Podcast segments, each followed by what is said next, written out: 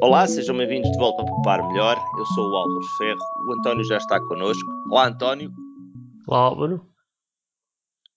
António, esta semana podemos uh, dizer que estamos quase em choque.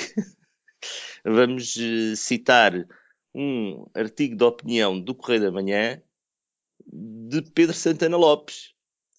E não é sobre jogos online. Estamos a falar não. do quê? nem de raspadinha. Contra a minha vontade, nem de raspadinhas. E contra a minha vontade, contra a minha vontade, vamos fazer, uh, vamos eh, assinar por baixo uh, uma opinião sobre alterações climatéricas. É isto? É mais sobre alertas, alertas amarelos, laranjas, vermelhos. É. Alterações climáticas, sim. Aquelas que todos nós estamos habituados a. É? Aquelas. faz mais frio, chove mais. Bem aí um relâmpago. Um relâmpago. então, mas o que é que se passa? O que é que Pedro Santana Lopes está a dizer no Correio da Manhã que nós temos que concordar? É, falar sobre alertas e a proliferação de alertas. É um bocado aquela história do Pedro e o Lobo. Que vem aí o lobo, vem aí o lobo, vem aí o lobo, um dia há de vir o lobo, isto é mesmo mau tempo e a gente já está tão cheio e farto de alertas que se calhar não vamos levar um alerta a sério. Então tu estás a falar daqueles uh, alertas amarelos que a Proteção Civil tem emitido quase diariamente nos últimos, uh, nas últimas semanas, é isto? É isso. Uh, tem estado aparentemente muito mau tempo e também temos que concordar com isso. Mas é assim, também não está assim tão mau tempo como isso. Eu este ano fui para Lisboa todos os dias de mota. E já eu recordo-me quando esteve mesmo mau tempo, talvez fosse da moto ser mais leve, da outra moto que eu tinha ser mais leve. Eu ainda fui de transportes públicos duas ou três vezes nos outros anos. E... Era demasiado mau tempo e agora não. Pois, eh, não topas, não é? E, não. e é a sensação que me fica também é que tenho ouvido falar alertas. Eh, tu é mais juvento, não é? Penso eu. É que te incomoda, obviamente. Uh, acima dos 40 km por hora o vento. O vento que, quando o vento tem mais de 40 km por hora, eu tenho que notar tomar algum cuidado. Certo. Isso também, obviamente, está a depender de que lado sopra, não é? Presumo eu. Sim. não é bem o lado, porque o que tem a ver é quando ele, quando ele para, porque nós compensamos a força que o vento vai a fazer se for constante, compensamos, mas de repente ele para, ups. Ok. é quase como as alterações climáticas. Quando há uma alteração é que é pior, basicamente, não é? Exatamente. E então, basicamente, eu também sinto isso, mas é noutra vertente, que eu sou uma pessoa que nasceu uh, num sítio bastante fresco. Depois mudei-me para um sítio bastante. Uh, como é que eu ia dizer? Um, não é úmido, é com muita chuva. E depois aqui há um, umas.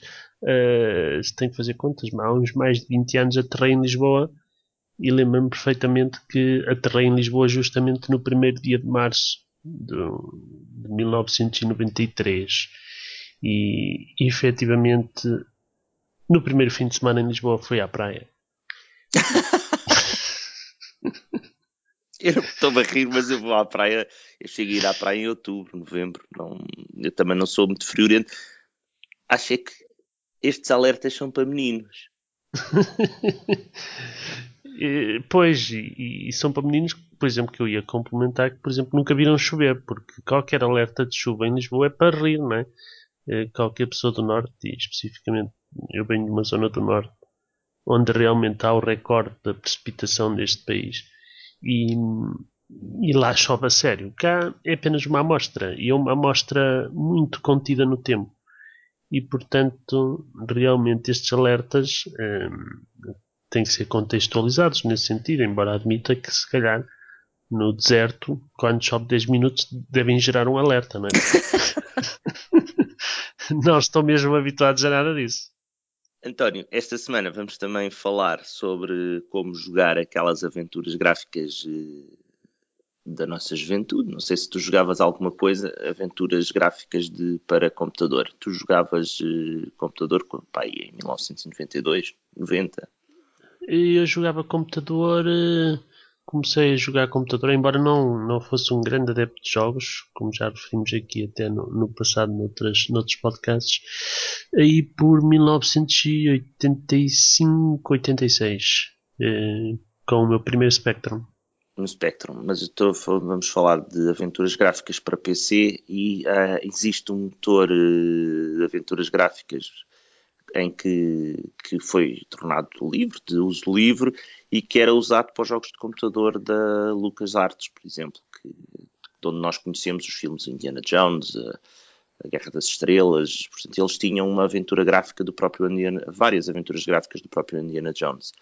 Nós vamos publicar os links para, esse, para essa framework e uh, como é que podem jogar alguns dos jogos entre eles o Beneath the Steel Sky, que foi um jogo que fez muito sucesso na altura que, em que saiu e que é uma aventura gráfica com algum humor uh, geek e que é muito interessante jogar. Isso faz-nos regressar, digamos que, aos tais 20, 30 anos atrás, não é? Onde realmente. Uh, hoje já nos lembramos do tempo que fazia, uh, voltando atrás, mas uh, também é difícil já jogarmos os jogos que para nós, assim um bocado mais cotas, não é? nos marcaram em termos de infância. Nem, nem um, queres saber o que, diz os miúdos, o que dizem os miúdos quando veem os gráficos daqueles jogos. O que é que eles dizem? Eu, eu, eu farto-me gozar com. Pois, exatamente. eu farto-me gozar com os miúdos, iríamos miúdo cá de casa, porque dizem que sim, que realmente os gráficos não tinham grande qualidade, mas quando depois vejo jogar o Minecraft, um, também lhes faço ver que não é assim tão evoluído quanto isso. Embora haja jogos hoje em dia uh, realmente muito evoluídos, não é? que a gente olha para eles e parece estar quase a ver um, um filme. E, e portanto, nesse aspecto, realmente a evolução foi brutal. António, esta semana ficamos por aqui. Obrigado, António. Deus Álvaro.